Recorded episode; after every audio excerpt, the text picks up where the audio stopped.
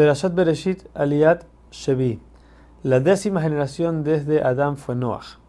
En su tiempo se detuvo la maldición que Hashem le dio a Adán de que la tierra solamente va a sacar eh, espinas y cosas malas.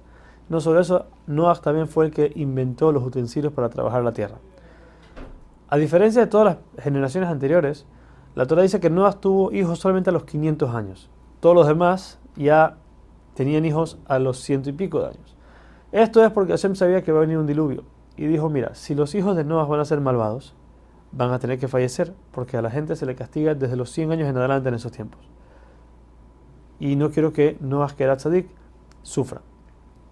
Por otro lado, si van a ser gente recta, van a tener familia y van a, va a ver que vamos a, Noah va a tener que construir muchas tebot, muchos barcos para poder salvarse del diluvio.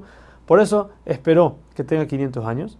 De ahí les dio hijos para que ellos tengan menos de 100 cuando llegue el diluvio. Así solamente no van, a, no, no, van a ser castigados si son malvados. Tampoco van a tener hijos porque todavía no se tenían hijos en esos tiempos.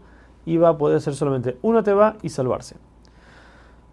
En esos tiempos, como dijimos, la generación se corrompió. La gente no tenía ningún orden.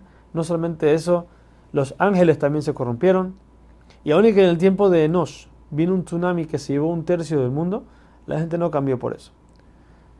Hashem se entristeció mucho por todo lo que está pasando y decide destruir el mundo. Pero les da 120 años para que regresen en Teshuvah.